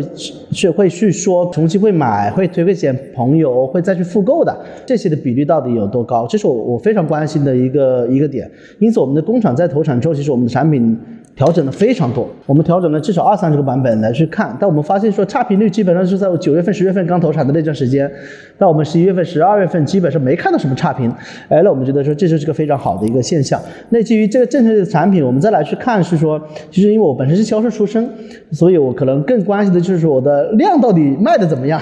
那我我我是不是在一个渠道上卖，我能赚到钱？坦白来说，抖音真的是虐我千百遍，我在抖音如初恋。在抖音上面，我们亏了整个公司最多的钱，对。但依旧还在，还在。我记得我们的自播是关了停，停了关，呃，然后又开又关，又开又关，就来来回回折腾三四遍，对。但我们现在的重点，我们认为是说，因为我们的消费场景本身是一个消费者极其冲动的一个场景，因为消费者的整个的购买的整个便利性也非常重要，所以线下现在是我们最最关心的一个一个渠道。所以你去看，包括说呃 K A 啊、C V S 啊、B C 超啊，这些是我们其实在去年，包括说今年，呃甚至明年，呃我觉得说很长的一段时间，我们自己非常，我觉得说这是我们的基本的基本的大盘。那工厂这一端呢，就是我的整个的市场成本降下来，会给我带来更多的整个的毛利，以及我的产品质量的稳定性会给我带来更高的复购，它就会形成一个正向循环。那抖音为什么一直持续在做？是因为它有八亿的消费者在这里。所以你必须想得想办法去赢他，哪怕你非常的痛苦，哪怕你可能前期你你你基本上赚不到钱，或甚至还会得赔钱，因为你消费者在这里面，你得有持续的大曝光，让像你要说的，我得持续的大曝光，我得降低消费者的整个的角色的成本，帮助我在线下能够形成更好的整个的转化。但我的确，你说线下我真的有感啊，尤其是我在北京看到南城乡这种社区的餐饮店开到了商场的一楼，我觉得这就说明一个问题啊，现在线下的流量可能已经比线上便宜了。不然解释不了像蜜雪冰城那种社区店能开那么多。好问题，嗯，是。所所以我就说很难评价，就是说线下的用什么公式来评价说线下的流量比线上，对不对？你没有公式去算，你只有个模糊的感知，说哎线下我赚钱，线上我不赚钱，那我就都做线下。对。对我，我就之前看你采访里面说嘛，就是说，譬如说做卤味食品，它应该是一个零食赛道里面少有的适合全渠道分销的这一个品类。但我想，就是即便是全渠道分销，也会有侧重。比如你刚才说，可能是线下对你来说肯定是确定性更高嘛，因为你线上你遇到竞争对手实在太多了呀。对，嗯，其实线下的竞争对手也很多，然后渠道我们自己其实测了测了很多波，第一波就是社区团购。然后我们也测了 CVS，我们也测了大卖场、国际性的大卖场、区域性的大卖场，呃，BC 超、社区超市，呃，甚至到县城的一些小店，其实我们做过非常多的整个的测试。但我们现在跑下来，我们发现是说，呃，我们在社区超市这一类，包括说呃本土的一些 BC 超，我们的动销的数据都是还是比较好的。所以这一块其实呃会成为我们的整个的大的重点，就是它有很多渠道去去切割。当然，呃，零食赛道最近两年你一定逃不开的就是零食折扣店，对对对吧？你到底零食折扣店到底该怎么来做？但是零食折扣店价格又非常的卷，坦白来说，这也是我去年最困惑的一个问题。但是去年年底我想明白了，它是一个大的渠道，那你这个大的渠道，你作为一个品牌方，你就得拥抱。只是说这个渠道特性它就低价。那你就得像我刚刚说的，就是你得有好的品跟这个渠道做匹配。所以我们在今年在二四年，我们也会大力的去做一些呃临时渠道的一些一些布局。所以你就看到说，虽然它是一个少有的呃全渠道可以分销的，但是不同的渠道它的转化的效率它是不一样的。所以我们就会先选择它的整个的转化效率最高的。当然还有一个投入产出比。你比如说大卖场，你举个例子，我进卖场我是要花钱的。你比如说大润发。呃，中国现在卖场最好的就两个沃尔玛跟大润发，但大润发里面华东大润发最好，但华东大润发的那个正常的一笔标价是一千一百三十块钱一个条码，一个店入场费，就是你什么都没开始卖，你就先付到一千一百三十块钱，那我们就我们就会去算账，是说，哎，我到底多多久能把这个钱赚回来？但我发现我要花很长的时间，甚至三五年都把这个钱赚不回来的时候，它有量我也不去做了，所以这也会有一些财务模型的一些一些考虑的要素，除了转化效率之外。它还会有一些财务模型的考虑的要素在里面。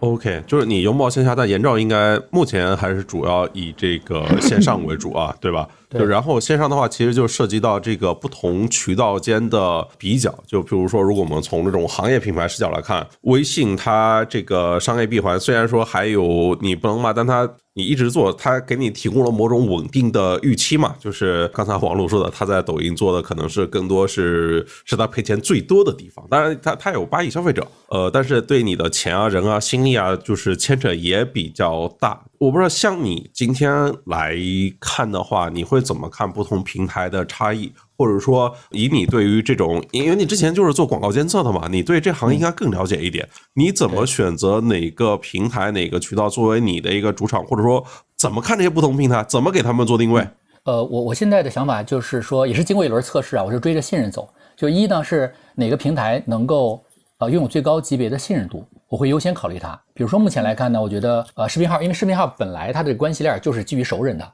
所以呢，在视频号上的直播，然后通常情况下啊，就是你你先吸引到的，包括这个推荐算法，也是你的这个这个这个熟人啊，包括这个短视频的分发，它也是基于一个熟人的关系链路去做。所以呢，视频号是相对而言作为一个公域的新兴的渠道，我觉得一它是有短期的流量红利的啊，有扶持的；第二个它有信任高信任度关系的，而且特别容易能够所谓的公转私，因为它都在微信的生态里边。所以呢，这个是一个我们会优先考虑的一个平台。然后呢，只是我要期待的是说，它早日能够帮我形成这个销售的闭环。什么时候像我们这个行业视频号也开放了，然后形成这种就跟抖音一样前后端的这种联通了，那那个时候我们的效率就会大大的提升。但是我们会时刻准备着迎接这一刻的到来啊。然后第二个呢，同时的就是小红书，因为小红书也是一个氛围非常好。因为我没做这事儿之前，我不上小红书的，我就是一个。不到一年的这个小红书的这个用户，你知道吗？我老婆我倒是看她就是常年使用小红书啊，但是呢，我我自己也是因为这个这个工作需要嘛，我才接触的。但是我觉得，哎，这个看的时候还挺上瘾的。我觉得确实就是你遇事不决小红书，就这这句话总结挺好的，它就是一个缩引擎。我现在有很多事儿，我不会，比如说我要给我老婆买一个珠宝哈，我说比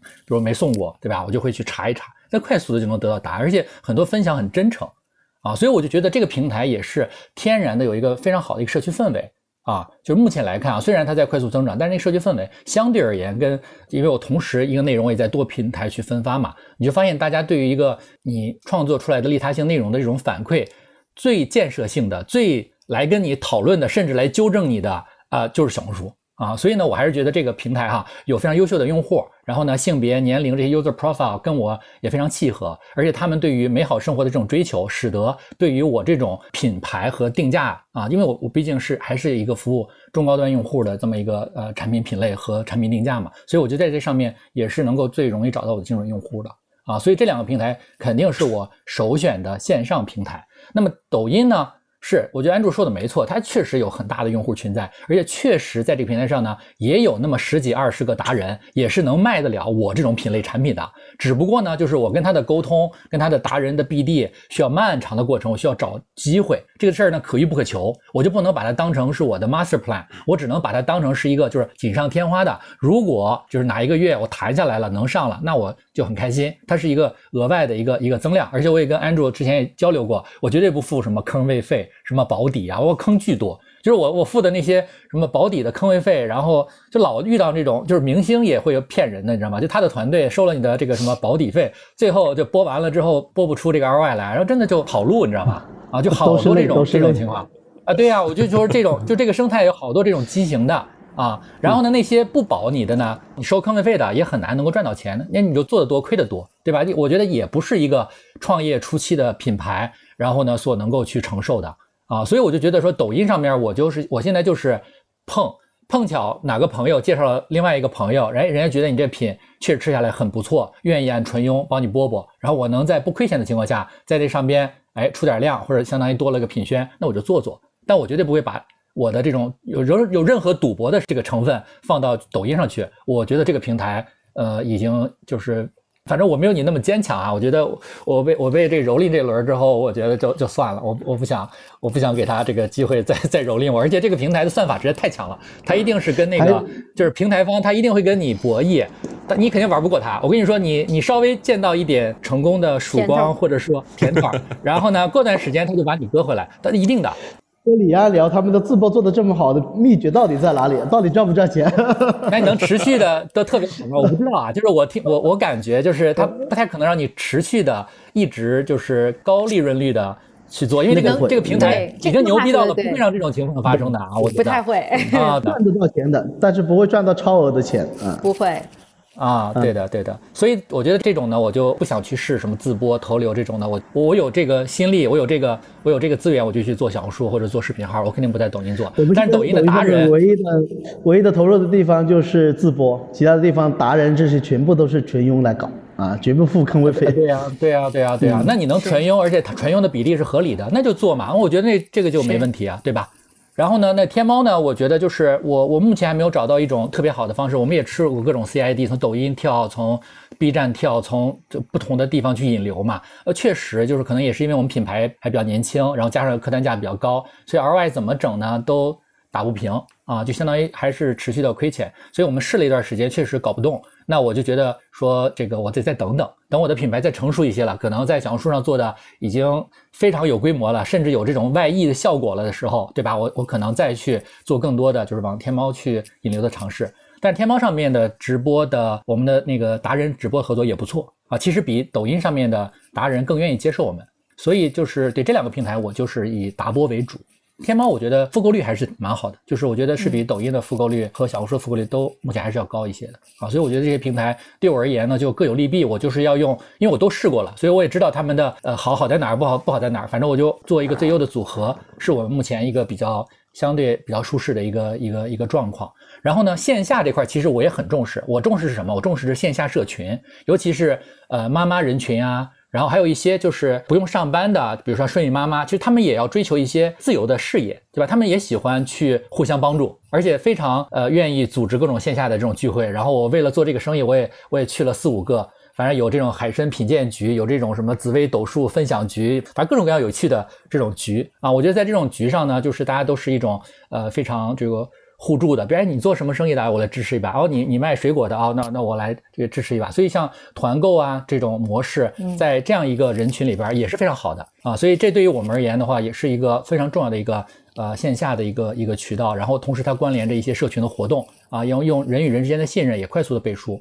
然后再往下走呢，就是呃我也是深刻的感觉到做跨，因为我们供应链在日本嘛，所以跨境想要做很大规模真的是很难的，因为它毕竟有一个人每人每年两万六的这种跨境额度的限制，所以呢，为了能够去突破这个限制，可能在年收入可能呃过了五亿之后，你必须要启动要么大贸产品，要不然你就把供应链也要。建立到中国来，就一定要有这种可以国在国内啊，就是顺畅的利用线下渠道去销售的这样这样一种渠道。所以未来呢，我也是很希望说，我能有产品能够，比如说针对呃像呃肠胃镜的这种诊所呀，或者说牙医这种诊所呀，尤其是在你需要营养补充，但是你又没有办法咀嚼，没有办法吃这种常规的固体食品的时候，哎，如何能够利用森美的焕活粉啊，帮助你去。度过那个艰难的这个过程，所以像医生的推荐、诊所的推荐这样的一些线下渠道，对我而言也是非常重要的啊。这个可能更多的是我今年开始摸索，明年可能是有机会成为我线下的一个一个一个突破点的一个潜在的机会。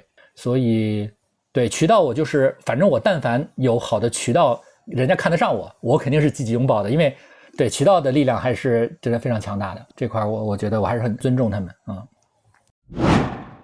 聊一个流量密码的问题，就其实是刚才评论区有人关心啊。其实大家在今天可能会非常关心小红书，非常关心视频号。那譬如如果是在小红书呢，就是其实是广告主，呃，尤其是像李安，就是你们的化妆品或者美妆这个品类，应该是特别看重小红书的。呃，不管是种草啊、内容营销这一块的价值，我不知道你们在小红书里面是怎么进行投放的，或者说怎么去做内容、做品牌，你们有什么经验可以分享的？就我，我其实非常惭愧的讲，我一直觉得我们小红书做的不够好，然后我觉得可能相对做的比较好的是二零年和二一年的时候。然后那个时候，因为可能品牌的主要的精力是把小红书当做一个真的是新品牌第一次接触用户的，尤其是高品质用户，甚至是整个圈层的 influencer 的一个很重要的平台。但是呢，可能对我来讲遇到的瓶颈也的确是说，现在小红书的用户他的购买决策链路还是相对长，它不像抖音，可能还是通过了过去两到三年的电商的教育，其实用户慢慢的已经把。种草跟购买都集中在一个平台完成了，所以它不需要再跳转到其他的平台上，所以整个的交易的效率其实是很高的。但是呢，可能小红书我现在观察到的这个数据呢，其实还是，呃，当然小红书今年其实从去年开始啊，到今年一直在做整个电商的呃普及。让用户形成在小红书看到了他喜欢的东西，不是再跳转到其他平台去购买，而是能够在小红书电商自己的平台上完成购买的这件事儿。那我觉得可能对于商家来讲，从种草到销售整个链路的追踪性、数据的沉淀性、你的用户画像的精准性，都能让你的投产会有一个更好的提升。在二零二一年或者二一二二年，大家不太那么追求投产，更多的是我相信我做了市场动作，我做了曝光，未来一定会有销售的时候。可能不那么考量整个链路的效率，但是的确是在过去的两年，因为刚才我们讨论的所有这些背景情况，其实作为品牌、作为商家，我们还是非常在意。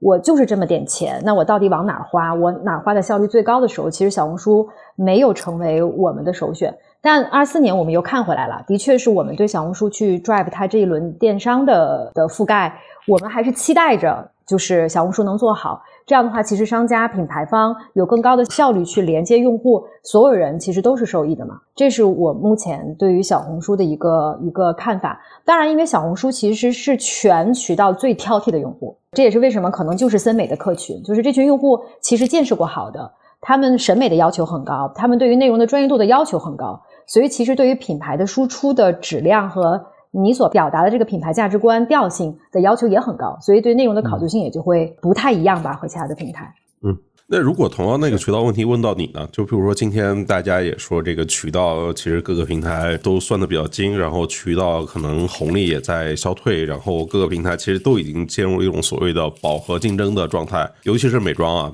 然后国际大品牌都遇到挑战，然后这个尤其是今天有在直播间里面，就感觉都是每几个月就重新换一轮新品牌，然后也有各种的那种就是白牌啊、供应链啊这种，就是但处在你们这种夹心饼干层的这个国货品牌，这时候怎么看待自己竞争位置呢？或者说你觉得自己那个优势应该是建在什么地方？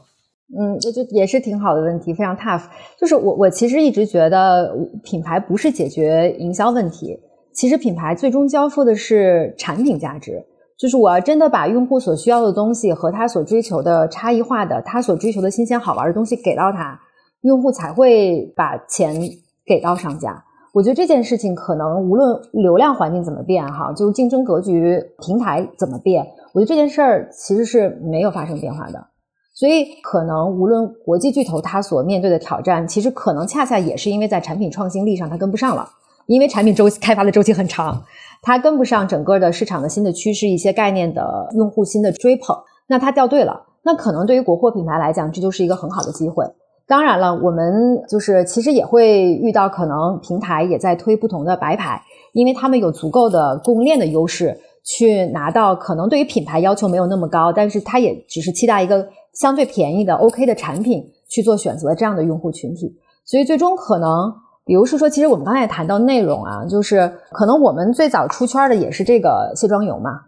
它本质上还是提供了一个次抛形式，在你出去便携的这个场景下。能够去使用卸妆油的一个产品供给，在此之前其实没有这样的东西去满足这样的一个场景需求。那从内容角度来讲，哎，它长得还挺好看的，我们也花了很长的时间让它在视觉上看起来也可可爱，所以用了玻璃瓶子，当然也为此这个交付了很高的这个产品成本啊。我们有绿色的，然后这是吗？啊，绿的，对对对，对对对。然后这个是去年新出了一个更加清爽的粉色版，就是是哪个女孩子会对粉色 say no 呢？对吧？所以就是。你你还是可以通过这些产品新的场景，呃，新的供给的满足，或者是说可能就在视觉上让他觉得，哎，这正是我一个呃有少女心的女孩子想要的东西的这样的一些视觉刺激，去能够让她对你的产品产生关注，她进而会了解你哦，原来你用了这么好的油哦，原来我用你其实卸起来这么的方便，这么的干净，慢慢慢慢的去喜欢上你，不停的复购。所以我我觉得可能无论流量环境怎么变，我觉得。品牌可能优先，至少在美妆这个赛道，还是能够通过产品差异化交付有价值的供给的这件事情上，我们还是要做到极致的。嗯嗯嗯，我觉得这个点特别好，我想多说两句啊，因为这个就刚才我也一直强调，我觉得我我做这个事儿，我我需要寻求快乐嘛。就小红书的用户给我的一些互动，就跟你说的，就是当你做了一个精心的设计，粉红色的、透明的、很漂亮的这么一个包装，是能够被用户欣赏的时候，这个给团队的这种。激励和正反馈是非常强的，是因为我我也举个例子，我在小红书上，就是我们有用户就会就会去看你的这个，比如说你的这个瓶子，然后他就会说，哎，这个瓶子好漂亮，然后呢，就是吃完之后，我小孩用它来种个花儿。啊，就是他会想要怎么去 recycle 这样一个瓶子，然后你这里面的这个干燥机的设计如此巧妙，他真的会主动在评论区给我们打上这样的这个反馈，然后就让我特别的感动，我就觉得哇，这个真有这么好的粉丝，我一定要在这个平台好好耕耘，你知道吗？但是话说回来，我我我觉得小红书上的那个电商的闭环，我觉得现在效果是非常不错的，因为我是没有原来像你们就是美妆那个 luxury 说我铺五千篇，然后呢我就信他，然后呢。这个甭管有没有效，能不能能不能追踪到这个电商，呃，比如天猫的转化，反正我都去干的。我从压根儿一开始我就没这么干，我是一开始发现了它是起号的过程就有有电商了，然后我的导流，我所有的导流就是从第一天开始做，我就是导到那个那个我们小红书上的那个店铺的。那蛮好那么我就对，然后呢，我的当时我的那个电商的负责人都惊了，因为我们在 B 站往那个天猫上引流，那个 ROI 其实长期稳定的是没有过一的，但是你看我从十一月份做小红书。的那个店铺，那是流量比较竞争比较激烈的。然后我我就做了两个月，然后我就第一篇广告帖，然后就惊到了，就是 ROI 远远的超过一啊。然后他都不信，他就觉得你就是老板，你狗屎运，反正你过不了两天。然后他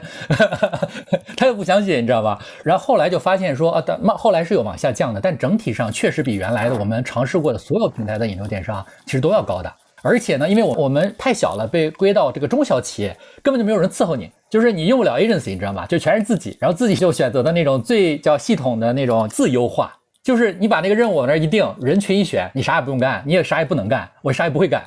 然后呢，他就咣咣自己出，所以效果还是很不错的。我不知道这是不是一个短期的红利啊，但是我觉得在最起码过去这几个月都还是不错的，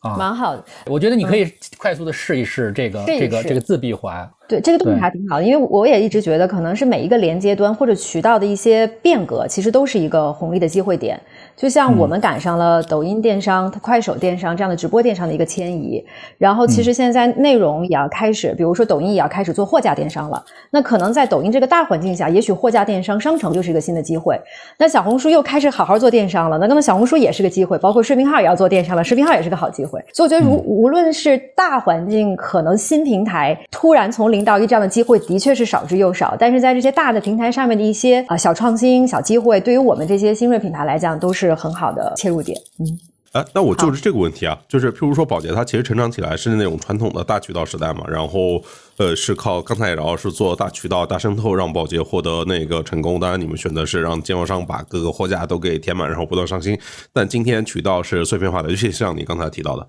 今天所有内容平台都在做交易，当然交易平台也都在做内容啊。就我是说这种。流量跟渠道好像变成一体了，这是之前你们没遇到过的情况吧？在之前就是大家所接受到的训练里面，你们怎么看这种流量跟渠道一体化？就是内容平台做交易，交易平台做内容，这种对于这这种会对你们有什么样的影响吗？那那今天还存在这个问题吗？就是到底是渠道为先还是营销为先？因为感觉都发生在同一个场里面啊。我觉得是不是对保洁人来讲不太这么割裂？因为我觉得燕照跟王璐可能可以补充啊。我的感知是，其实，在保洁，我们也永远考虑的是从 awareness 到 purchase 到再复购，这是个完整的链路。只是它的确会发生在不同的场域。因为比如说王璐更熟悉，因为他做线下。他经验更丰富，我我也其实做过一段时间的线下的这个 marketing。那我也要解决用户第一次进超市，他可能在货架上才第一次见到你这个品牌，我用什么来吸引他的目光？我怎么在可能十分钟他的决策空间里面让他去买我？其实本质上这些底层的逻辑是没有发生变化的，只是这个场变了。对我非常认可这个这个方式，对。对，就是其实原来沃尔玛也是自带流量，就这种渠道它也是自带流量，然后它也它也做内容，它也做摊头，也做活动，然后屈臣氏这种也是一样的，所以我就感觉其实就是平台变了而已，但是这个方法论的这个精髓其实一直也都在的。呃，对我我非常 buy Vincent 有句话，就是刚刚我还我还记下了，他说其实那个他把达人分两类，一类是赋予消费者信任度的达人，一类是放量的达人。所以你从镜头来看是说，呃，其实哪怕是看呃流量跟卖货是一致的。但是有一部分达人其实本质只能帮你卖货，他没办法帮你营销。有一类类达人是他又可以帮你卖货，又可以帮你营销。但还有些达人是只能帮你营销，不能帮你卖货。你去看说，一方面就是线上跟线下，呃，今天来去看，就是其实呃没那么割裂，然后只是场域不一样。但是从另外一个角度来去看。它本质上还是可以拆得更细一点，就是我从达人的角度来看，你看很多的我们会选择，比如说护肤买的之前买的更多，他会去买短视频的量，但是短短视频更多的它只是帮你做一些 awareness，它不会帮你完成一个购买的一个过程。你的收割可能在你的直播间，可能在达人的整个的整个的直播间，它其实还是会会再细化一点，它还是会分开。反正我觉得在视频号上，你短视频是对我这个品类肯定是无法成交的，一定是群里边或者是直播再去进行这个这个未来的呃就销售哈。但我觉得小红书目前挺有意思的，因为小红书的笔记就是如果你那个笔记做的足够好，直接能带货了哈。啊，真的是直接能带货，而且这个时间效率比较高，因为我自己也试过那个直播，我直播挺糟糕的，都不怎么出货。就是我那一小时，我那一小时你肯定就分享了，并没有卖货。对对，反正我就没找着那种感觉。就是我在短视频里边，我我我一小时我做四条短视频，然后呢是很大概率的能够卖货的。但是我在那儿哐哐分享一小时，可能就我不知道获得了什么，更多的还是一个利他性的分享，跟跟生意帮助就不太大。哦，我先解释为什么就是今天小红书直播非常难的一个原因啊，就是你从产品角度都可以理解啊，就是你你想想这个是一个双内流。是一个用户需要主动点进去的，对吧？才能看到，这对于推荐的能力要求是非常非常高的，这是推荐里面最难的事情哦。就是对于直播的推荐，就是你像都得在同样的一个时间点，你你你的内容其实都是异步推荐啊，它是可以那种不断去训练，就是呃，我不断的试，总归可以就是试到匹配到这个人。但是直播的话，我一个场景一个时间段只能看一个。他只有这一段时间，什么是他最感兴趣的？我说这个推荐本身就很难，然后呢，他还不是像这种全屏的这种上下滑的东西，我就默认打到你面前，他就会就就可能就直接就看了。他滑到的时候，我说这本身再加上小红的流量机制，小红其实没有大曝光的流量机制的呀。是，特别特别有意思。你说这个没有大曝光，就是我很多做小小红书直播的朋友，原来可能习惯了抖音，花了钱量就来，然后到了小红书花了钱，哎。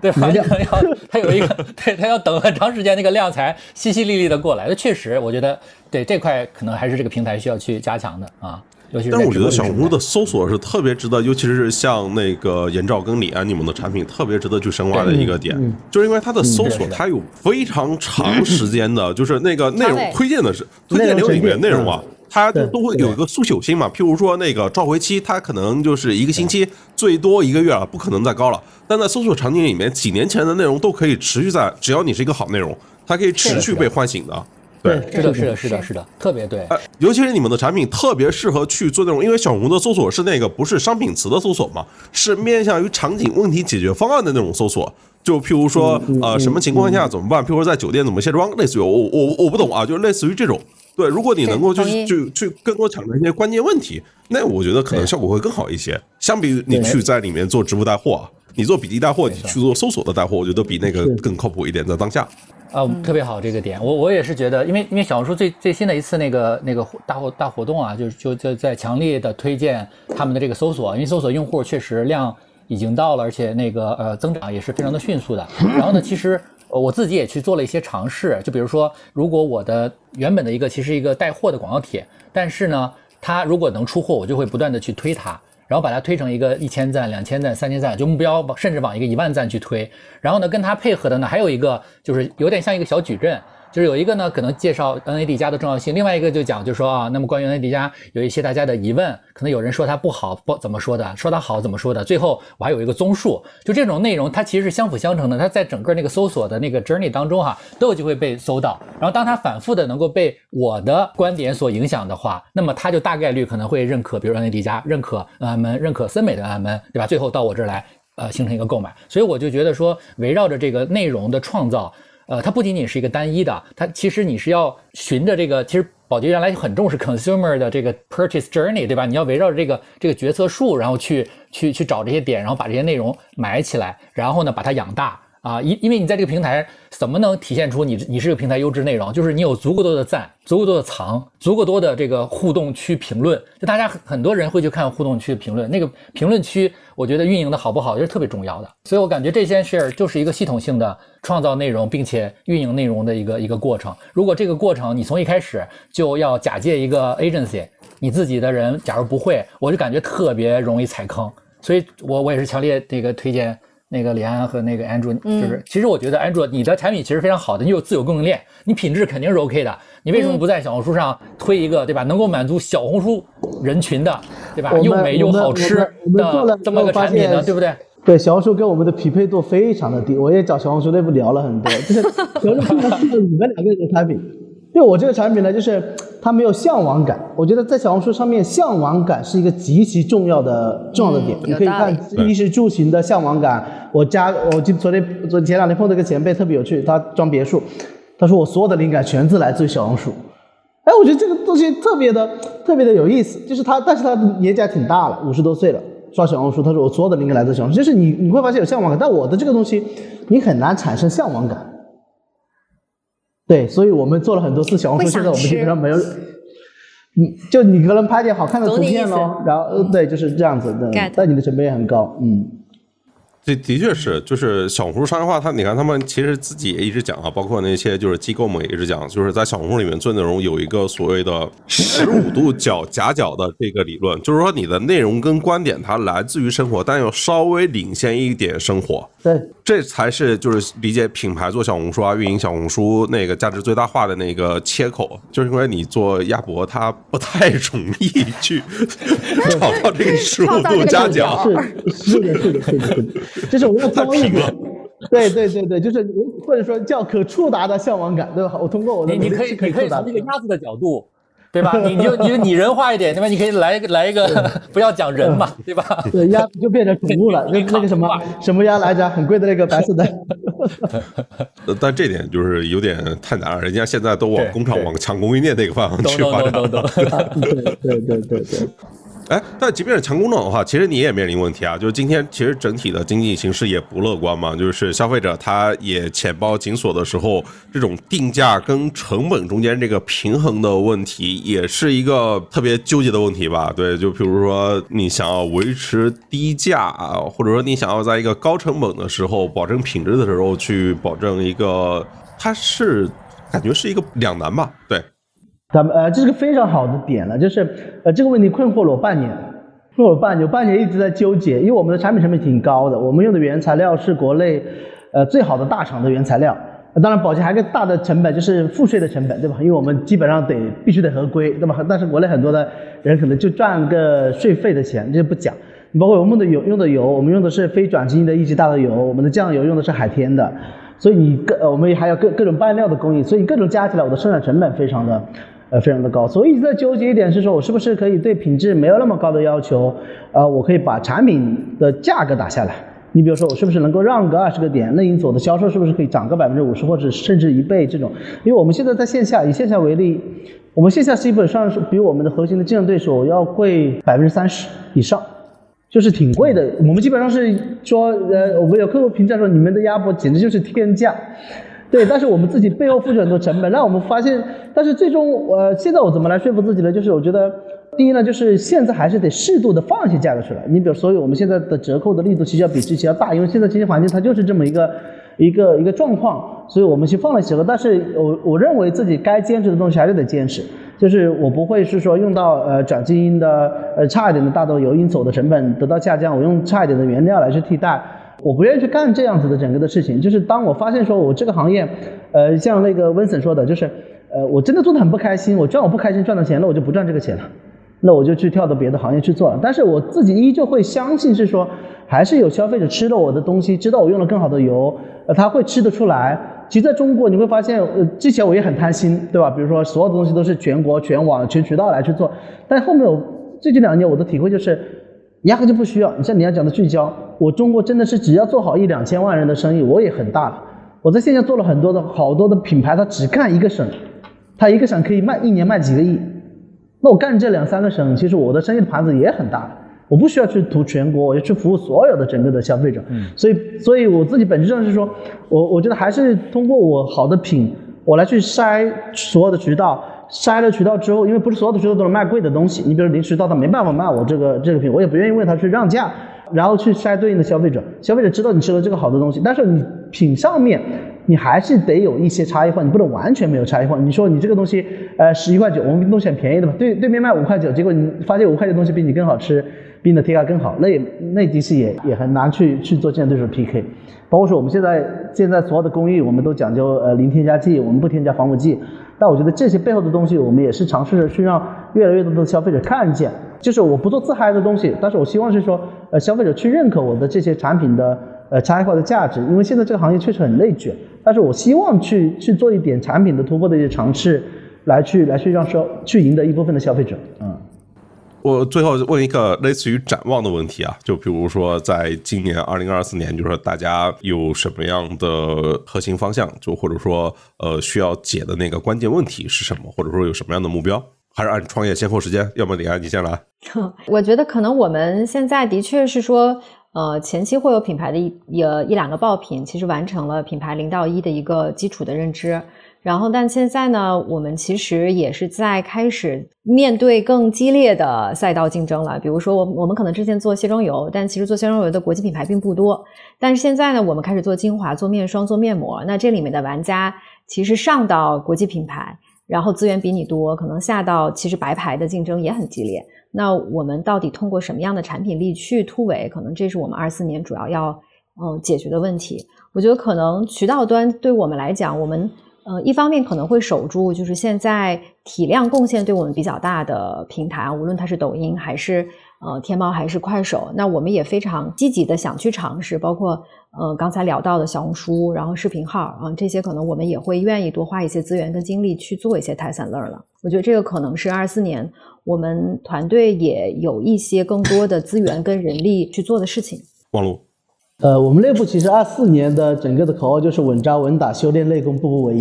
再讲的直白一点，就是活着，然后为更多的呃，当然还是会有一些内部的目标了，对。但大的整体，我们觉得是到二四年，我们对下线的关注会超过上线。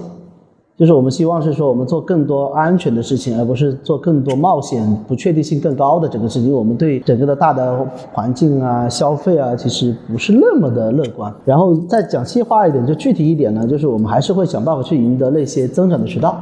但从目前来看，增长的渠道其实在线下的话，呃，当然抖音是在涨的，对所以我们抖音会重新做投入，去做更大的整个的曝光。但是在从线下来看，我们觉得增长渠道我们是会去赢得临时系统。因此，我们会去给他们去开放，那个那个更是匹配他们渠道的一些一些品，然后以我们逐渐增长的整个的供应链的能力来去做支撑啊。对，呃，森美这边呢，呃，二四年最主要的一是呃能够早日实现这个单月呃现金流正向，然后呢早日实现盈利，这个是今年对我们一个财务上的一个目标。然后呢，呃，另外一个呃目标呢，就是在这个小红书这个平台上，然后呢把这个在 N M N A D 加这个品类啊，我们能够跻身，比如说呃这个平台的呃领导品牌啊，就我们是后来的，但是呢，我们是看看能不能进入到比如说前三这样的一个。呃，行业序列里面，然后同时呢，对于我们在比如说这个呃天猫平台还有 C 平台卖的比较火的我们那个 PP Fit 瘦瘦菌啊，就是减脂瘦腰的这个产品，我觉得在小红书上也是有大量的群众基础的，所以我我希望今年能够就是可能从过了年过了中国年之后啊，就是过年胖三斤之后回来，大家应该进入到了这个春天啊，就是开始关注身材了。我也希望这个产品能够在小红书上有突破。对，主要就是这两个。OK。那我们也差不多两个半小时，今天就先到这边。好嘞，好嘞，好，谢谢，谢谢，好，感谢三位。好，嗯，拜拜，拜拜，拜拜，拜拜，好，拜拜，拜拜。OK，今天就先聊到这边，大家可以订阅、点赞、评论、分享。如果还有什么想听我说的，欢迎在评论区互动留言。我们下期见。